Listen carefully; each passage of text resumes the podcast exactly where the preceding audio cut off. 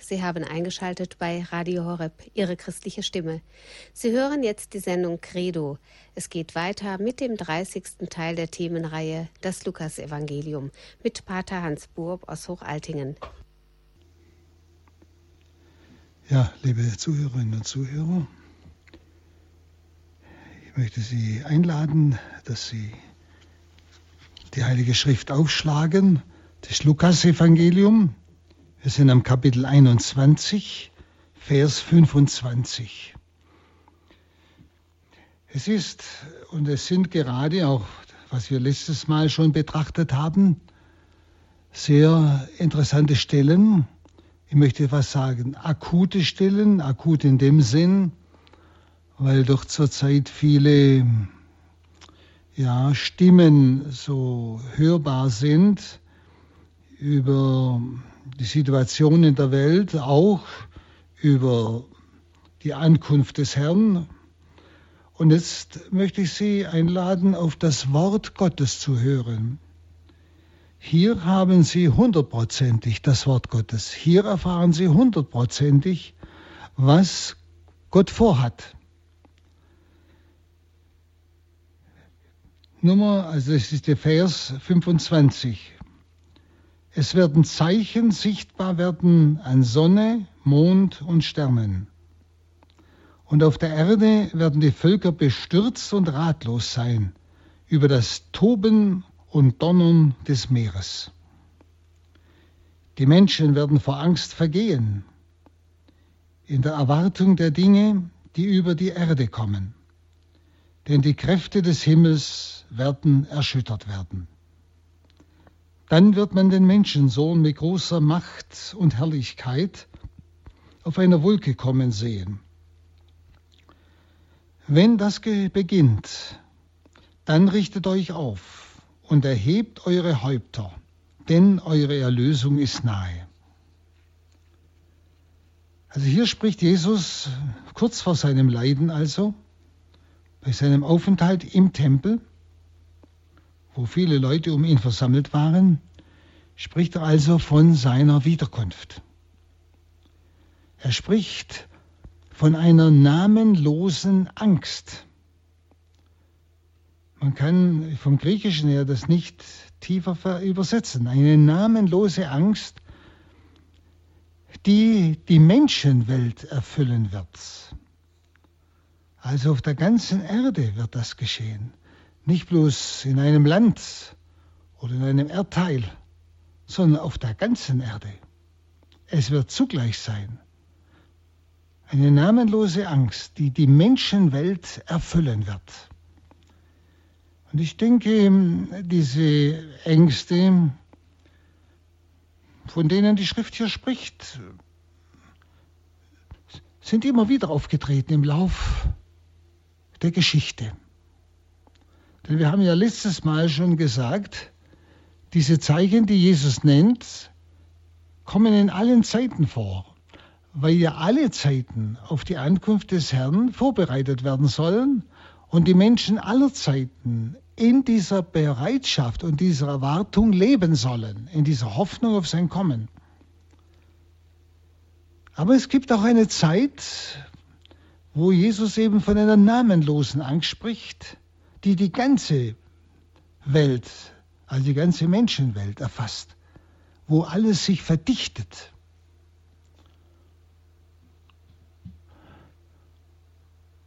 Auch die geheime Offenbarung nach Johannes kennt diesen Gedanken, dass etwas sich ereignen wird, was die ganze Menschenwelt wahrnimmt. Und Jesus spricht ganz konkret von Zeichen, die an Sonne, Mond und Sternen geschehen wird. Also überall sichtbar, an den Himmelskörpern. Wir können uns jetzt nicht ausmalen, was es sein könnte. Das ist nicht unser Problem, sondern Jesus gibt es uns ja als Zeichen an. Wenn so etwas beginnt, er sagt ja beginnt, dann sollen wir wach werden. Also wir sollen uns als Glaubende nicht in diese Angst einlassen, sondern wach werden, uns bereithalten für sein Kommen.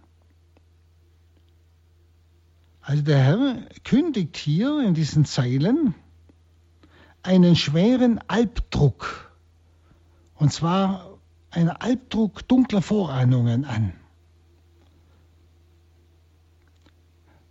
Es, ist, es sind Vorahnungen, die seiner Wiederkunft vorausgehen.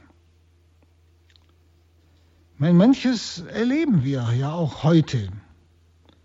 Aber ich meine, das, was hier geschildert ist, ist noch eine Intensivierung dessen, was auch heute zum Teil erlebt werden kann. Denken Sie an Erdbeben, an Stürme. Denken Sie an, an diese Wassermassen, die Menschen und alles mitreißen. Denken Sie an so viele Dinge, die wir in verschiedenen Orten schon erleben, wo wirklich namenlose Angst aufkommt. Es sind Vorzeichen, bis es dann auf der ganzen Welt sich ereignen wird, wie es hier heißt.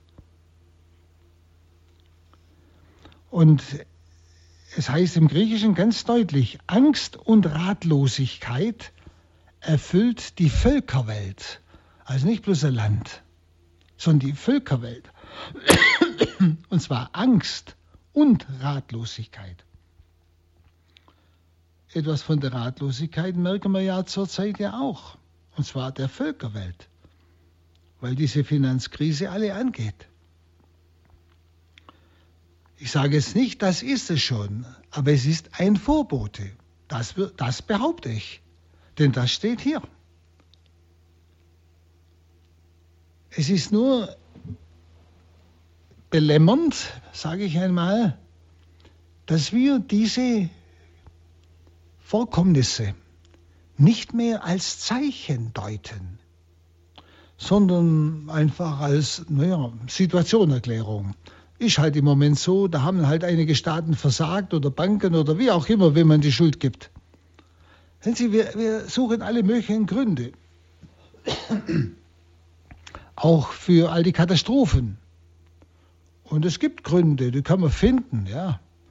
Aber viel wichtiger ist, vom Wort Gottes her gesehen, von der Offenbarung her gesehen, diese Dinge als Zeichen zu sehen, die der Herr, mit, der, mit denen der Herr seine Wiederkunft ankündigt.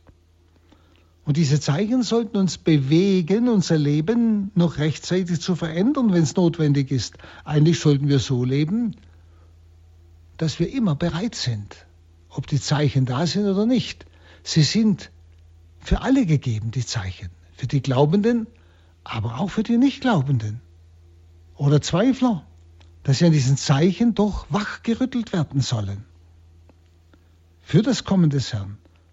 Und das ist das Entscheidende unseres Lebens. Nicht? Denn dieses Leben ist ja nicht das Wesentliche. Es ist ja nur Vorübergang. Es ist ein Bereiten und ein sich ausstrecken nach dem wirklich le kommenden Leben, das ewig dauert und das nicht mehr eingeschränkt wird. Also Angst, Ratlosigkeit erfüllt die Völkerwelt, sagt Jesus. Er spricht dann ganz konkret von diesem Toben der Meere denke, wir denken an manche Beispiele und können das sehr wohl vorstellen. Ich habe vor kurzem auch einen Artikel gelesen von so Forschern, die sagten, dass Vulkane unter dem Meeresboden auch arbeiten. Und äh, einer hat ein bisschen versucht zu schildern, wenn so ein Vulkan hochginge, nicht, was das bedeuten würde. Ja? Also auch die Wissenschaft kennt schon manche Ursachen oder Gründe, aber was uns immer wieder wichtig ist, das Zeichen, das Gott gibt durch solche Natur, ja, Katastrophen oder Naturereignisse, je nachdem. Das Toben der Meere. Und er sagt, diese Dinge erinnern an schreckliche Sachen, die über den Erdkreis kommen werden. Die Erschütterung der Himmelskräfte, die Erschütterung der Himmelskräfte zeigt die Auflösung des bisherigen Weltenlaufes und zeigt den Anbruch einer neuen Weltordnung. In diesem Zusammenhang denke ich immer gerne an die heilige Hildegard von Bingen. nicht, die ja auch unsere Zeit sehr gut schildert. Und die davon spricht, dass die Elemente sich wehren gegen den Menschen, weil der Mensch sie durch seine Sünde verschmutzt. Nicht? Die Elemente, Erde, Erdbeben, Wasser, nicht? Schwemmung, Luft, Stürme, Feuer. Nicht? Wir kennen ja diese Dinge alle und wir kennen sie in den letzten Jahren sehr massiv, mehr wie früher. Und das muss uns doch irgendwo zu denken geben. Das sind doch irgendwo Zeichen, die uns wecken sollen und nicht einfach lahm dahin siechen lassen wollen. Gott gibt Zeichen, Gott will wecken, Gott wirbt. Das sind alles eigentlich Ausdrücke oder sag mal, Zeichen, die Gott gibt in seiner unendlichen Liebe, um den Menschen immer wieder aufzurütteln, doch auf das wirkliche Heil zu schauen, auf seine Ewigkeit zu schauen, wofür er eigentlich geschaffen ist. Ja, es heißt dann, nicht, die Menschen heißt, äh, wird hier übersetzt vor Angst vergehen, aber das griechische Wort ist es, äh, da steckt das Psychen drin. Wenn Sie wie bei äh, der Stelle, wo Jesus sagt, wer sein Leben verliert, wird es gewinnen. Also hier geht es wirklich um Sterben. Es heißt ganz wörtlich, nicht? Die Menschen werden sterben aus Furcht. Also geschehen also Dinge, wo die Menschen sterben aus Furcht. Was heißt das? Ja gut, man kann sterben aus Furcht vor solchen Elementen, vor solchen erschreckenden Zeichen am Himmel und auf der Erde, Klar, aber ich glaube, es ist noch was anderes. Wenn sie sterben aus Furcht, dann muss es doch ein Erschrecken sein, doch über sein eigenes Leben. Dass sie wohl dann auch von Gott her eine Erkenntnis bekommen, die Menschen, wir, im Zusammenhang mit all diesen Zeichen, Erkenntnis ihres eigenen Seelenzustandes vielleicht. Das könnte ich mir gut vorstellen. Und wenn sie ihren eigenen Seelenzustand erkennen, dass sie so erschrecken über ihre Bosheit und, und was Sünde eigentlich ist, dass sie sterben daran. Das könnte ich mir gut vorstellen. Ich denke, die Menschen werden wirklich sterben aus Furcht. Es bedeutet, dass also alles wankt und auseinandergeht. Aber wie gesagt, die schlimmste Erkenntnis ist doch die Erkenntnis, ich habe umsonst gelebt. Die Erkenntnis, was Sünde eigentlich ist. Die wir oft so bagatellisieren, gar nicht ernst nehmen. Nicht? Und dann die Verzweiflung, nicht? die Aussichtslosigkeit, wo Menschen dann oft nicht mehr den Mut bekommen, Gott um Vergebung zu bitten, sondern verzweifeln, sterben. Also Sie dürfen ruhig auch darüber persönlich nachdenken. Und dann heißt es, mitten gleichsam in diesem Chaos wird der Menschensohn erscheinen, mitten in dem Chaos. Dann wird man den Menschensohn, und es heißt, wie großer Macht und Herrlichkeit auf einer Wolke kommen sehen. Sie erinnern sich an die Himmelfahrt Jesu, wo es plötzlich heißt, und eine Wolke entzog ihn ihren Blicken.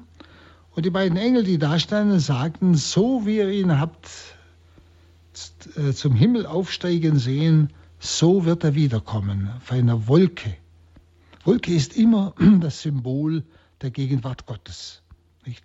Ob es nun eine konkrete Wolke ist oder äh, irgendeine andere Weise, aber es ist das Symbol der Gegenwart Gottes, nicht? Aber auch hier spielt die Wolke wieder die Rolle. Er wird kommen auf einer Wolke. Also Jesus spricht hier zu den Jüngern von der Erwartung und Freude auf sein Herannahen.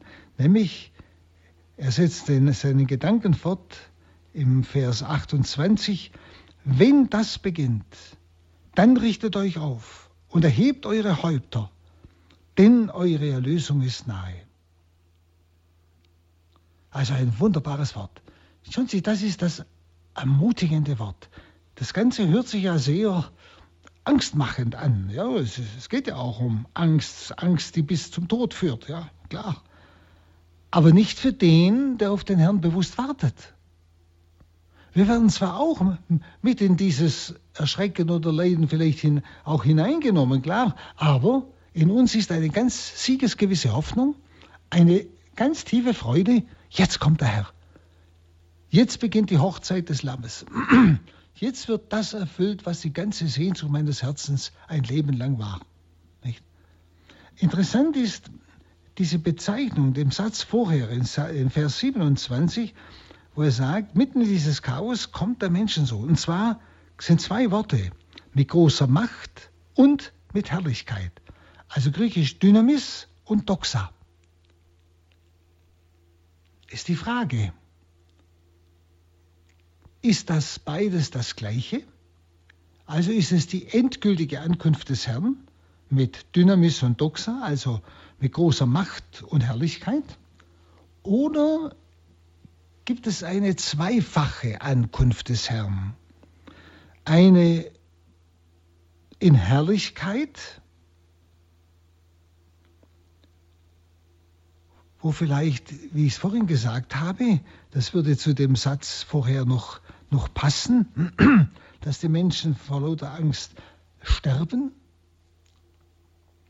Dass es ein Erkennen ist, dass Christus durch seine Herrlichkeit, durch sein, ja, sein Sein,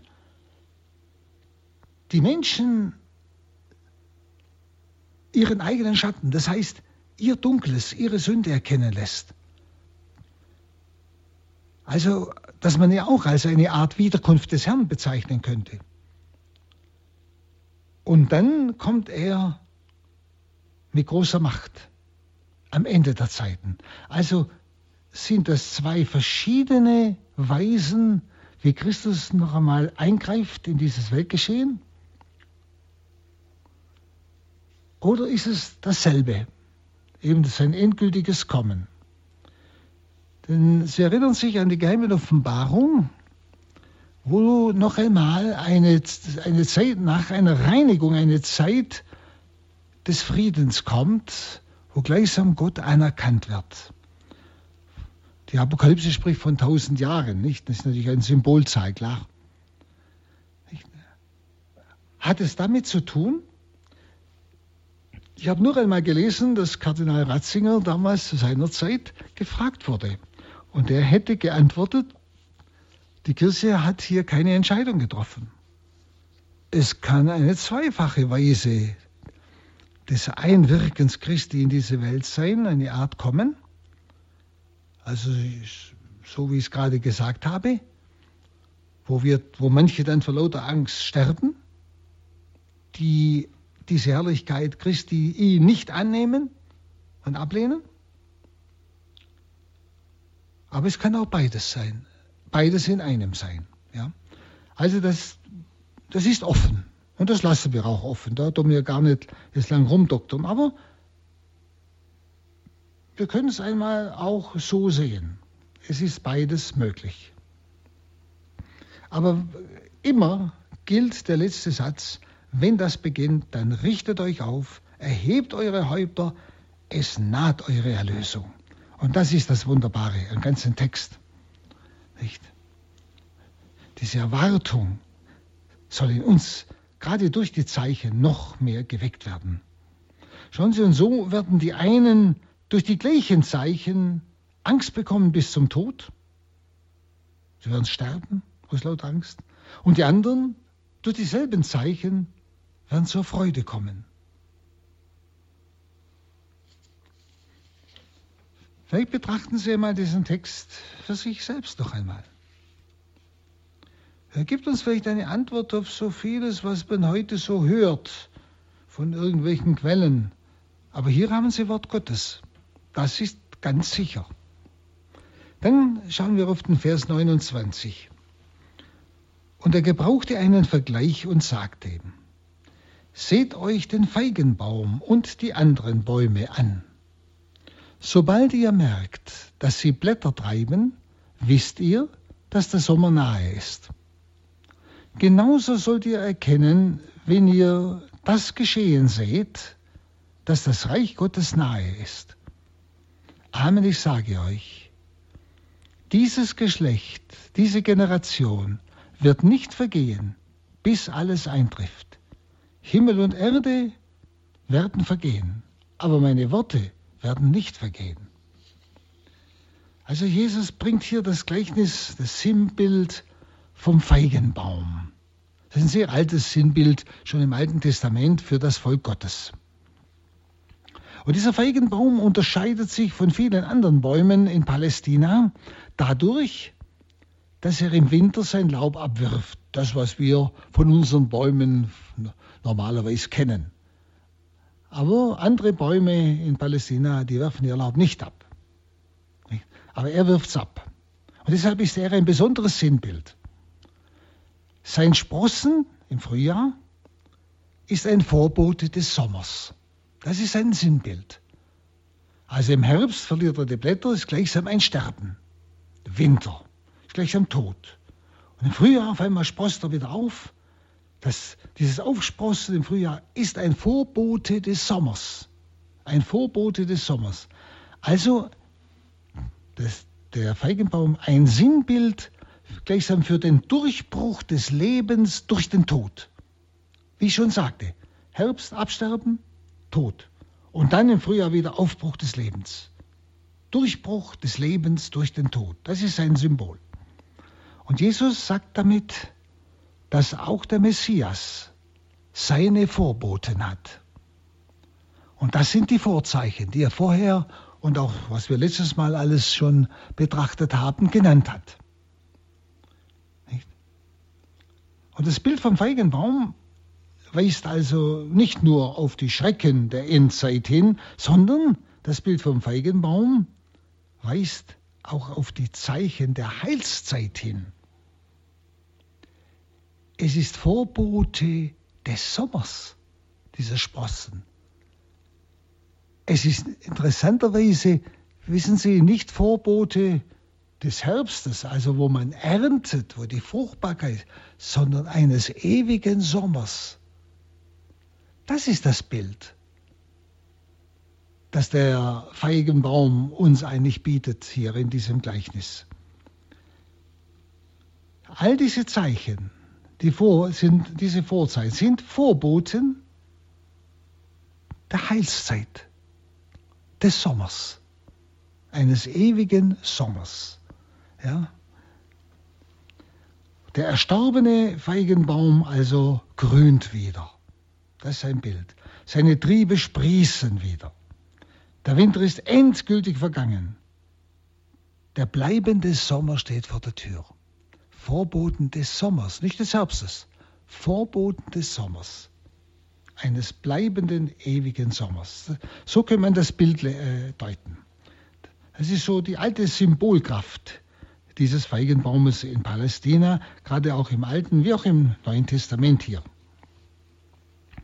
Also das Volk Gottes, das will Jesus damit sagen, kommt zu neuem Leben.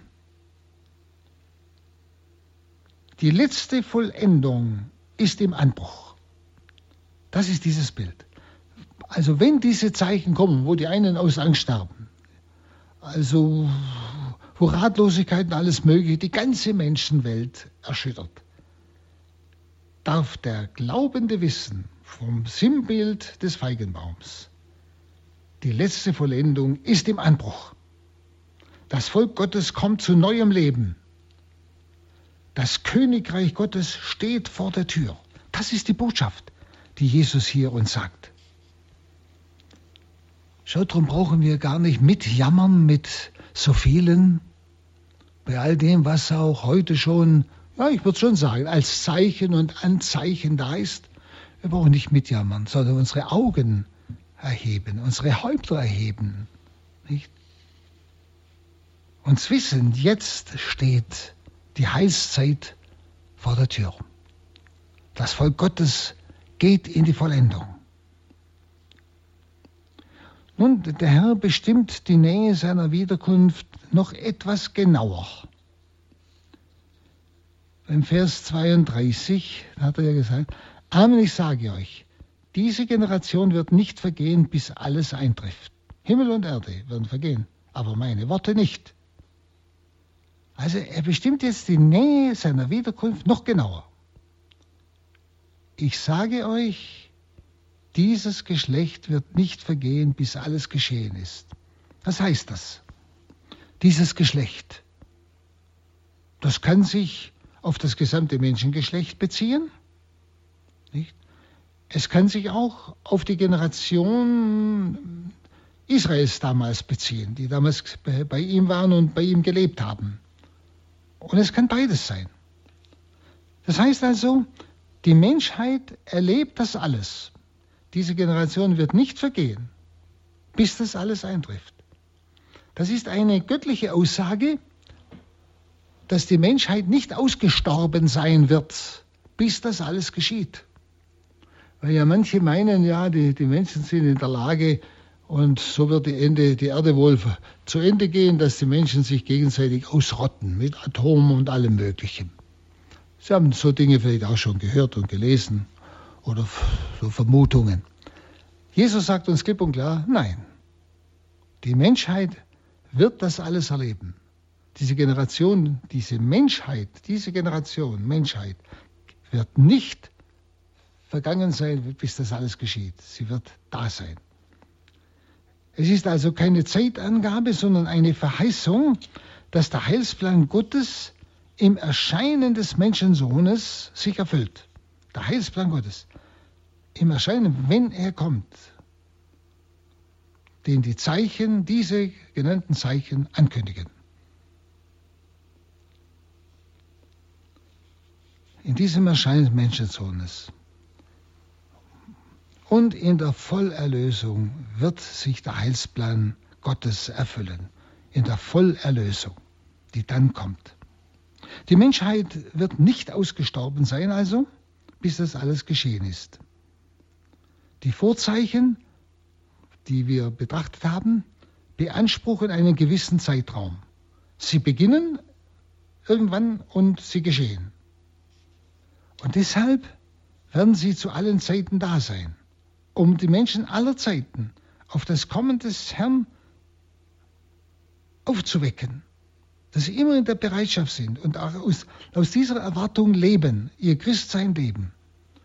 Sie werden also zu allen Zeiten da sein, um eben auf sein Kommen aufmerksam zu bleiben, dass die Menschheit immer in dieser Erwartung bleibt. Daran muss der Christ erkenntlich sein, dass er in der Erwartung ist und nicht sich von alltäglichen Dingen beeinträchtigen lässt und niederdrücken lässt oder sonst etwas, sondern er lebt in der Erwartung.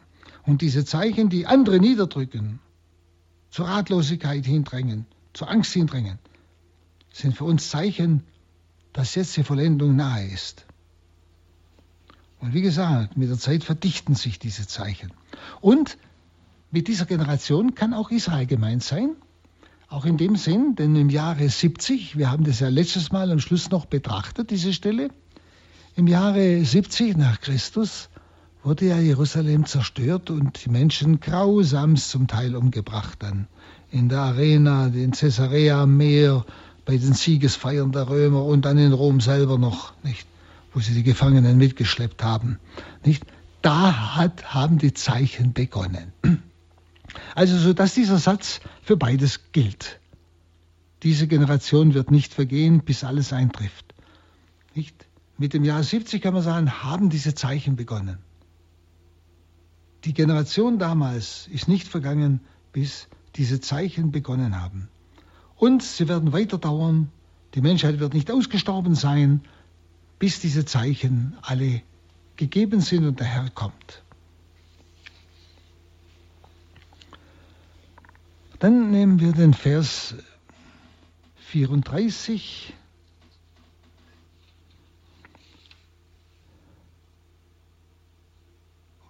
Vielleicht hier noch,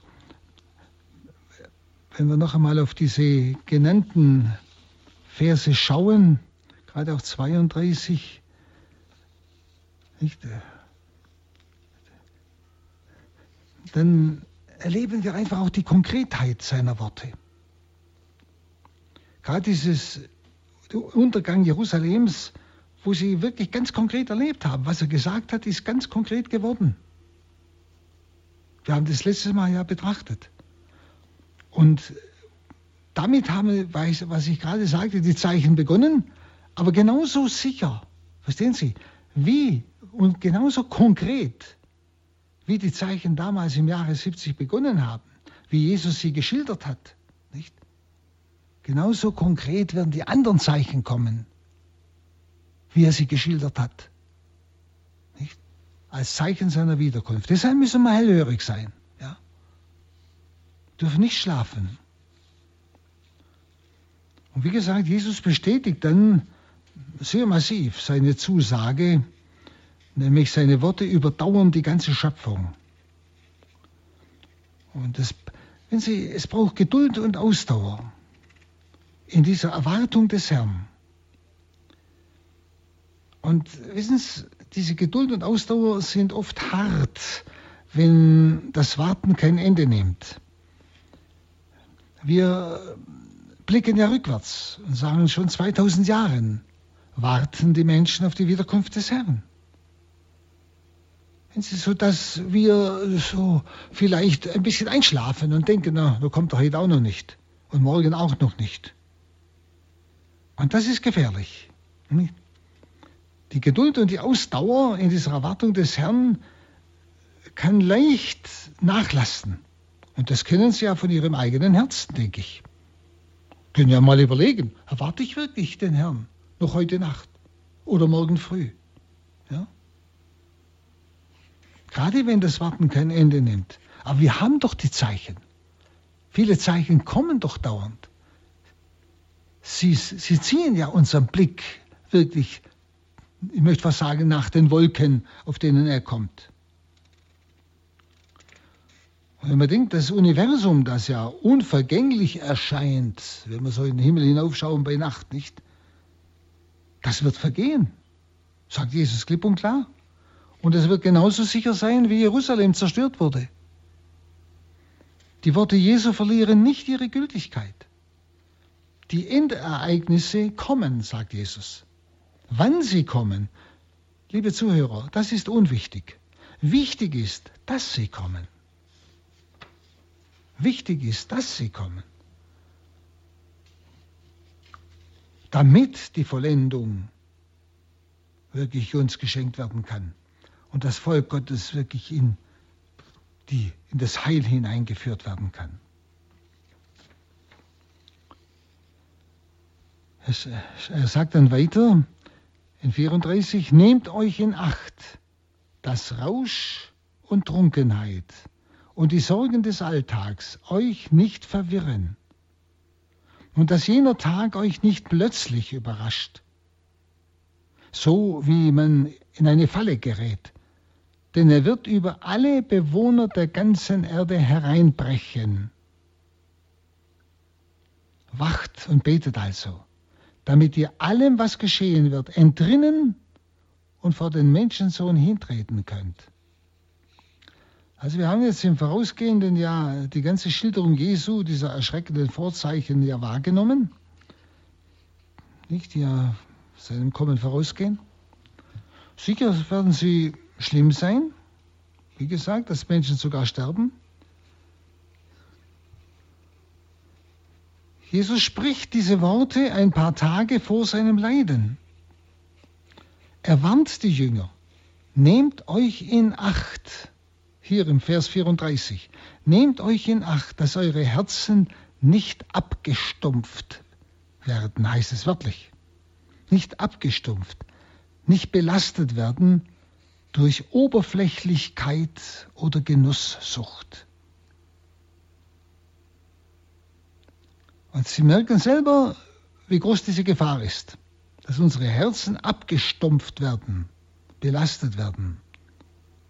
Und zwar ein Blick auf dieses Erwarten des Herrn, dass wir nicht auf ihn warten, dass dieses ewige Warten uns abstumpft, dass wir gar nicht mehr damit rechnen und deshalb auch gar nicht in, diesem, in dieser Sehnsucht leben nach ihm. Und damit verlieren wir uns in der Oberflächlichkeit, ja in der Genusssucht, sagt Jesus. Rausch und Trunkenheit. Es kann geschehen durch diese Völlerei, nicht? Trunksucht, das sind Süchte überhaupt. Und durch die Sorgen um den Lebensunterhalt. Dass man sich normalerweise sorgt, ist klar. Aber dass man ängstlich sorgt oder unnötig sorgt, das ist gemeint. Dass diese Dinge einen größeren Raum in unserem Leben einnehmen, auch in unserem Herzen, als unsere Erwartung des Herrn. Das muss jeder jetzt, liebe Zuhörer, bei sich einmal überlegen. Was ist denn am heutigen Tag für mich das Wichtigste gewesen? Was hat mein Leben am stärksten beeinflusst, bestimmt? War es die Ausrichtung auf den Herrn, nach seinem Willen zu leben, um einfach immer in der Bereitschaft zu sein für sein Kommen? ohne dass ich schnell, schnell noch was ändern muss, so dass ich immer in der Bereitschaft bin auf sein Kommen. Wie habe ich gelebt heute? Oder waren es Sorgen um dies, Sorgen um jenes? Vielleicht, vielleicht wirklich auch Oberflächlichkeit, Genusssucht und ähnliches, was mein Leben heute bestimmt hat, ausgefüllt hat, belastet hat. Prüfen Sie. Wenn Sie, diese Worte Gottes sind ja uns nicht zur Unterhaltung gegeben, sondern zur Orientierung und zur Umorientierung unseres Lebens, wenn wir anders gelebt haben. Und wenn Sie, wenn ich den Herrn nicht mehr erwarte, dann suche ich den Sinn meines Lebens in diesen alltäglichen Dingen. Dann ist das, das Sorge ums Essen und das Anziehen viel wichtiger als alles andere. Nicht? Und dann verliere ich mich oft äh, in, in Trunksucht und so Zeugs, ja, je nachdem, oder sonstige Völlerei. Ja? Das, äh, irgendwas brauche ich ja, was meinem Leben Sinn gibt, meine Sehnsüchte und Süchte zu erfüllen. Verstehen Sie? Ich falle sofort hinein, was Jesus hier konkret sagt, das stimmt. Wenn ich nicht mehr ganz klar auf ihn warte und auf ihn ausgerichtet bin und er ist der Sinn meines Lebens, er ist das Ziel meines Lebens. Das sollten wir wenn wir diese Worte betrachten, in unserem Herzen erwägen und entscheiden. So können wir nicht weiterleben. Denn sonst könnten wir überrascht werden, wie es dann heißt. Ja?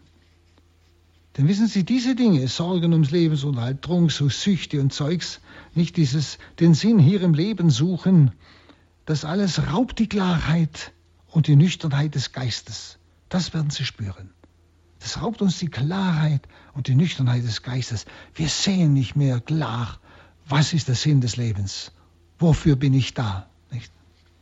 Man vergisst auf das Wichtigste, nämlich die Ankunft des Herrn, das Ausgerichtetsein auf ihn und darin den Sinn finden.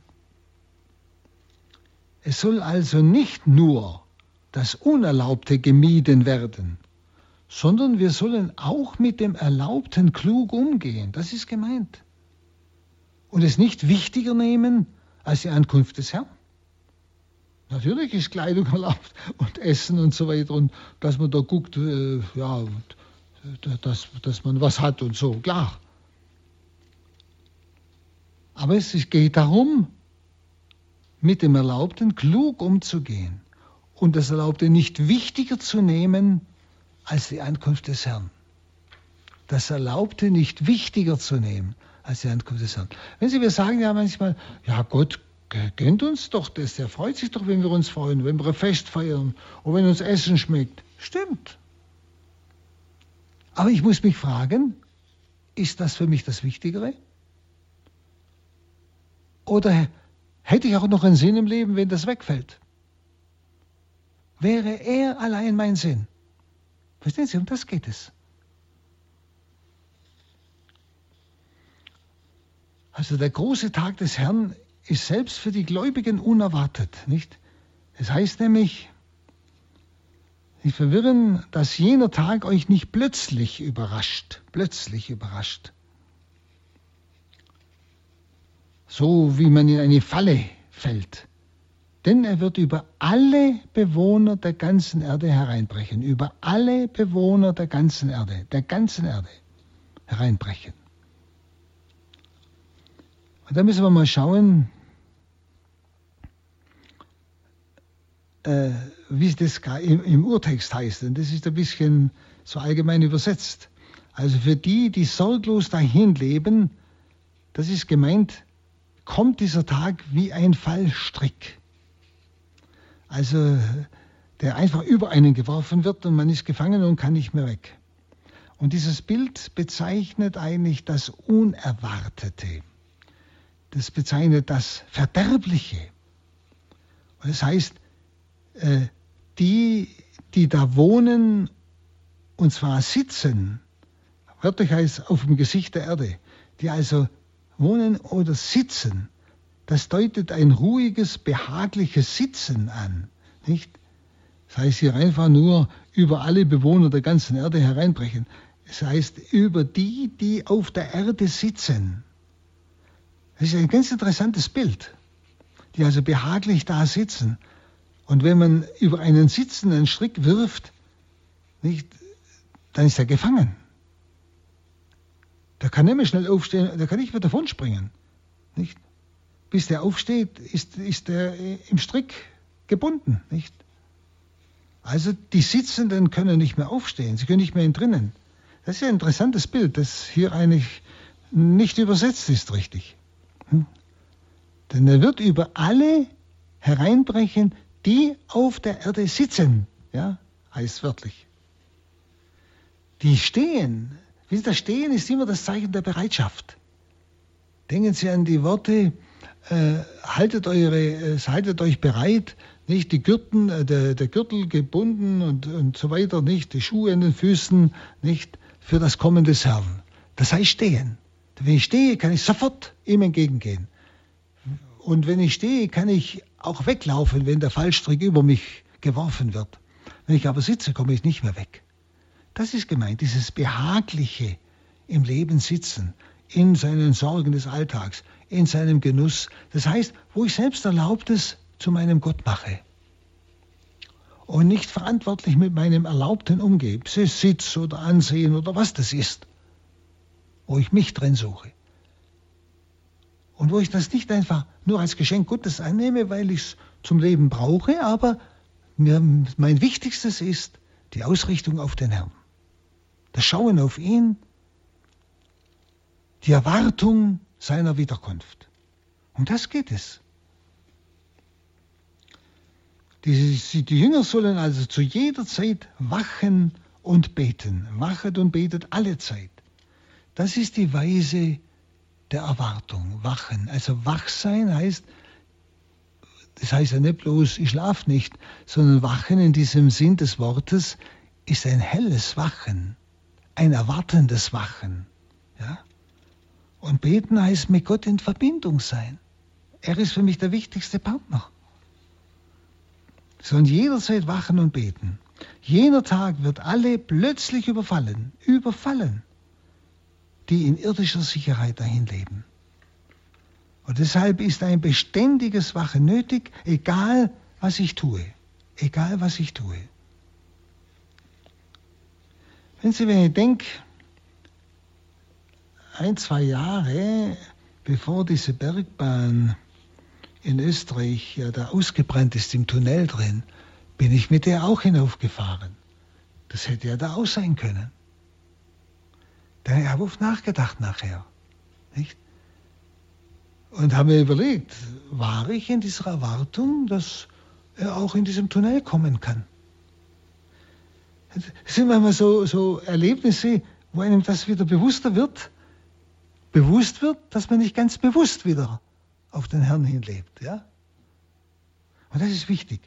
Diese Worte wollen uns das bewusst machen, damit wir wieder sinnvoll mit Erwartung und Freude im Heute leben, trotz der Zeichen, die sich schon ankündigen. Also es geht um Gebet und Wachen. Wir müssen genau hinschauen. Gebet und Wachen. Das heißt wörtlich, damit ihr stark seid und entfliehen könnt, heißt es. Nicht? wachet und betet, damit ihr allem, was geschehen ist, entrinnen könnt. Das heißt also wörtlich im Griechischen, so ein Wachen und Beten, damit ihr stark seid und entfliehen könnt. Das ist ganz andere, hört sich ganz anders an, als wie es hier übersetzt ist. Und das ist das Wort Gottes, nicht? Das ist das eigentliche, ursprüngliche. Wenn Sie, wenn der Herr sagt, wachen und beten, heißt das, es gibt Leute, die zwar beten, aber nicht wachen. Die beten zwar, aber sie erwarten den Herrn nicht. Sie haben sich daran gewöhnt, dass er nicht kommt. Und sie leben so, ja, eigentlich ist dieses Leben für sie wichtig und wichtiger als sein Kommen. Sie beten, aber sie wachen nicht. Auch hier mal wieder ins eigene Herz schauen. Und manche wachen vielleicht und beten nicht. Das, aber eher das eine äh, ist vielleicht akuter, das uns konkret betreffen kann. Oder? Überlegen Sie doch. Also praktisch, Sie erwarten den Herrn nicht, Sie haben Angst. Nun, diese letzten Worte Jesu über seine Wiederkunft, die zeigen uns den Inbegriff eigentlich der höchsten Glückseligkeit den Inbegriff der höchsten Glückseligkeit. Erhebt eure Häupter, es naht eure Erlösung. Nicht? Jesus will uns eigentlich ja froh machen. Er will uns sagen, habt keine Angst über all das, was da in der Welt alles geschieht, auch in eurem Leben. Schaut auf das, was kommt, das, was das Entscheidende ist. Inbegriff höchster Glückseligkeit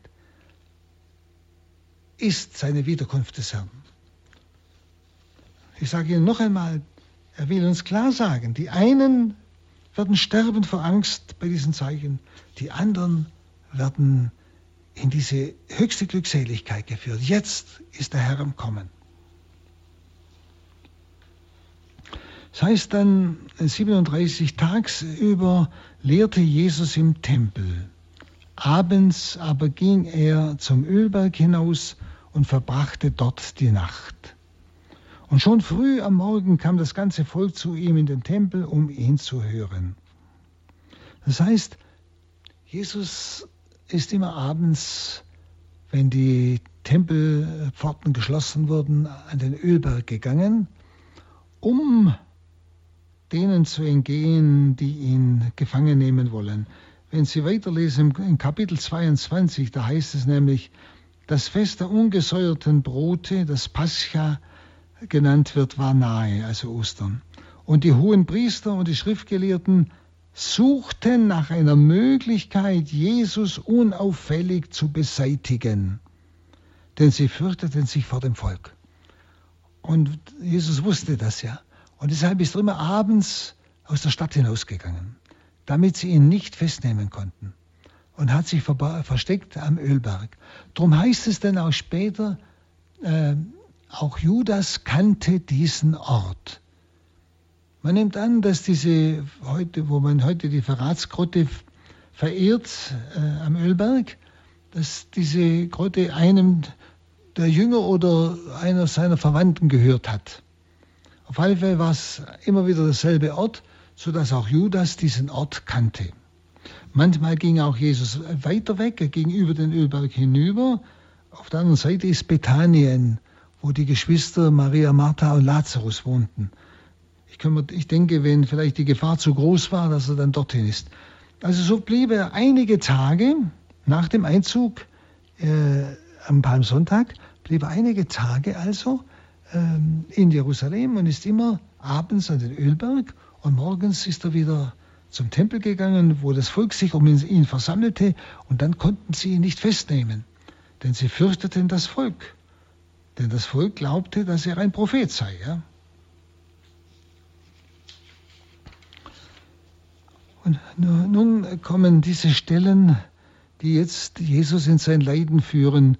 Ich möchte diese Stellen einfach so mit Ihnen äh, durchbetrachten. Das heißt, es sagt, und zwar Kapitel 22, Vers 3, der Satan aber ergriff Besitz von, Ju, von Judas, genannt Iskariot, der zu den Zwölf gehörte. Judas ging zu den hohen Priestern und den Hauptleuten und beriet mit ihnen, wie er Jesus an sie ausliefern könnte. Denn sie haben ja versucht, ihn noch vor dem Osterfest umzubringen, nicht? Aber er ist ihnen immer entgangen, weil er abends ausgewichen ist und morgens waren so viele Leute wieder um ihn, dass sie nichts machen konnten. Und da freuten sie sich, dass der einer der Jünger sogar bereit war, ihn zu verraten oder zu zeigen oder wo sie ihn finden. Und er kam mit ihnen überein, ihm Geld dafür zu geben. Er sagte zu und suchte von da an nach einer Gelegenheit, ihn an sie auszuliefern, ohne dass das Volk es merkte. Das war wichtig, ohne dass das Volk es merkte. Da merken Sie etwas. Was war mit dem Judas? Er ist doch auch mit Jesus gegangen, ist auch berufen gewesen, wie die anderen. Aber da merken Sie auch hier. Da freuten sie sich und kamen mit ihm überein, ihm Geld dafür zu geben. Und dann sagte er zu und suchte nach einer Gelegenheit. Das Geld spielte bei Judas eine große Rolle. Auch Johannes schreibt einmal an einer Stelle, äh, dass er vom Geld äh, entwendet hat, weil er hatte das Geld zu verwalten und er war ein Dieb. Nicht? Also das heißt, es war die Habsucht auch, was den Judas in diese üble Situation gebracht hat.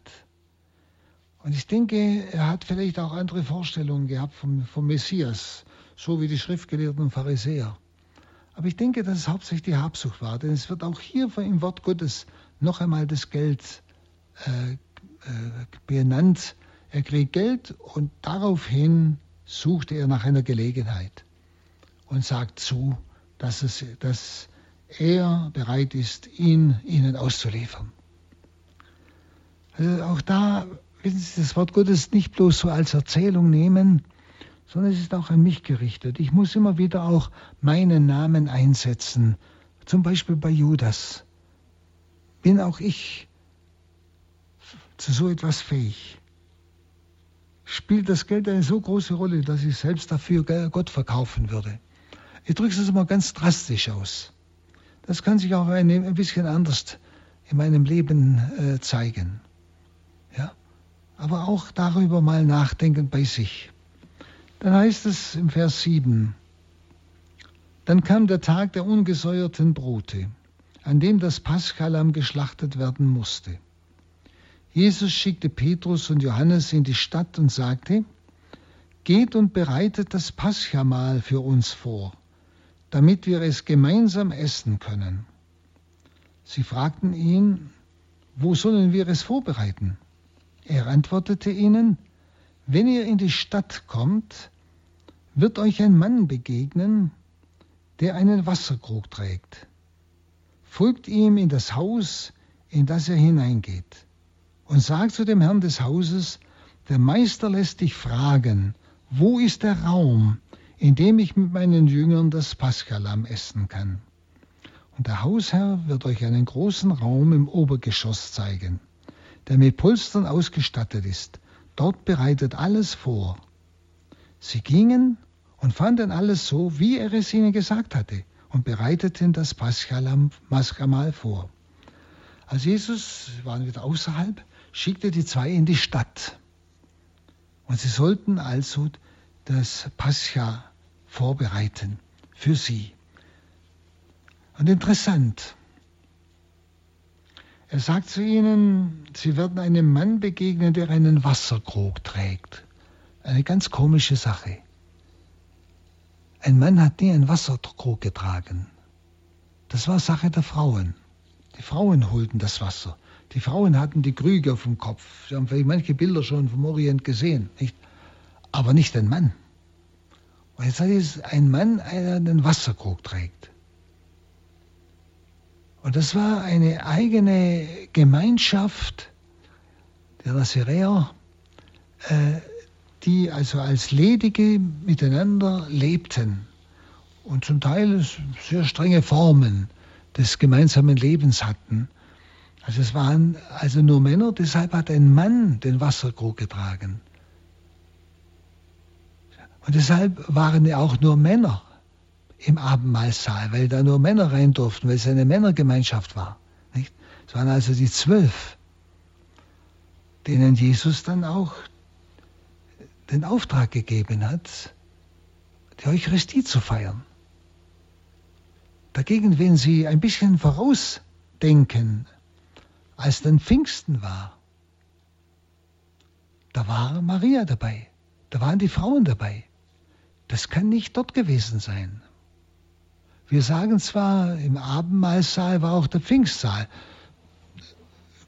Gut, äh, aber in der Realität, von diesem Bild her, muss der, der Pfingstsaal anderswo gewesen sein.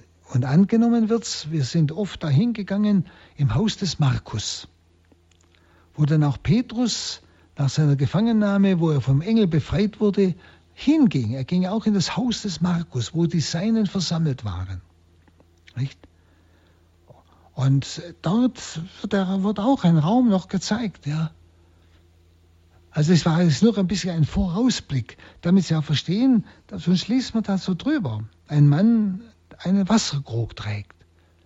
Das war also, waren diese, diese, diese, äh, diese Männergemeinschaft von damals? Und die also natürlich das Wasser auch selber holten. Und dort war Jesus nur mit den Zwölfen.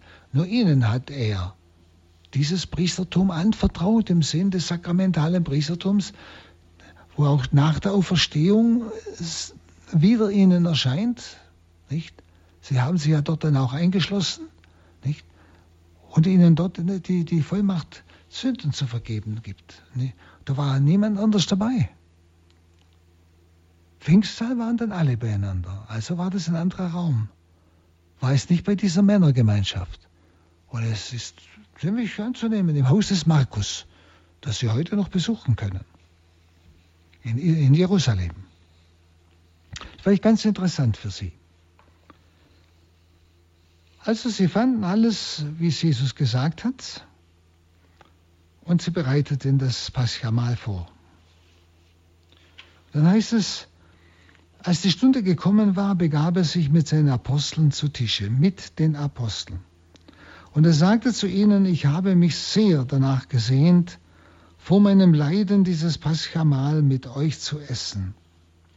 Denn ich sage euch, ich werde es nicht mehr essen, bis das Mahl seine Erfüllung findet im Reiche Gottes. Also Jesus begibt sich jetzt zu dieser Stunde, zu diesem Paschafeier. Und das heißt nochmal ausdrücklich, er begab sich mit den Aposteln zu Tische. Schauen Sie, er, wurde ja von vielen Frauen begleitet. Die haben ihn ja unterstützt mit ihrem Eigentum und die Jünger dazu. Ja, er hat dauernd, es waren ja immer Frauen mit dabei und die haben immer mitgeholfen. Aber hier hat er niemand mitgenommen, nur die zwölf. Alle anderen blieben draußen, anderswo. Die waren anderswo. Wenn Sie, das hat ja auch etwas zu tun. Ich möchte es mal bloß einfach so andeuten, nicht, weil immer wieder diese Frage, mit dem Priestertum der Frau kommt, wo die Kirche sich einfach auch stützt darauf, dass Christus, obwohl ja viele Frauen ihn umgeben haben, er ist sogar am Ostermorgen zuerst einmal Frauen begegnet, hat die als erste äh, fortgesandt, die Osterbotschaft den Jüngern zu verkünden, nicht? Aber hier hat er niemanden mitgenommen von den Frauen. Nicht einmal seine Mutter. Nur die Apostel, nicht? vielleicht auch für Sie so zum, bei all diesen Diskussionen äh, eine kleine Grundlage, nicht?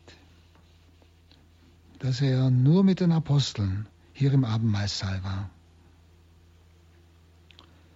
Dann, und er nahm den Kelch, sprach das Dankgebet und sagte, nehmt ihn und verteilt ihn untereinander. Denn ich sage euch, von nun an werde ich nicht mehr von der Frucht des Weinstocks trinken, bis das Reich Gottes kommt. Und er nahm Brot, sprach das Dankgebet, brach das Brot, reichte es ihnen mit den Worten, das ist mein Leib, der für euch hingegeben wird. Tut dies zu meinem Gedächtnis. Mit diesem Wort, tut dies zu meinem Gedächtnis, hat er ihnen diese, diese Vollmacht gegeben. Das heißt, hier sind sie zu Priestern geweiht worden. Hier ist diese, diese, das unheimliche große Wunder geschehen, dass sie mit Christus zu einem Ich geworden sind, nämlich dass sie sagen können, das ist mein Leib.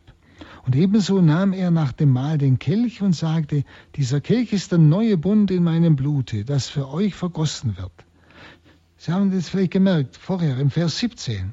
Da nahm er den Kelch, sprach Dankgebet und sagte, nehmet, und in der, äh, nehmet diesen heißt wörtlich im Griechischen, hier ist übersetzt, nehmt den Wein, nehmet diesen und verteilt ihn unter euch. Also hier hat er ihnen Wein zu trinken gegeben.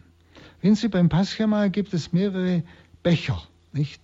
Verschiedene, also Becher Wein. Also da, nimmt, da trinkt man immer aus dem Becher wieder einen Schluck, während das immer äh, sind bestimmte Riten.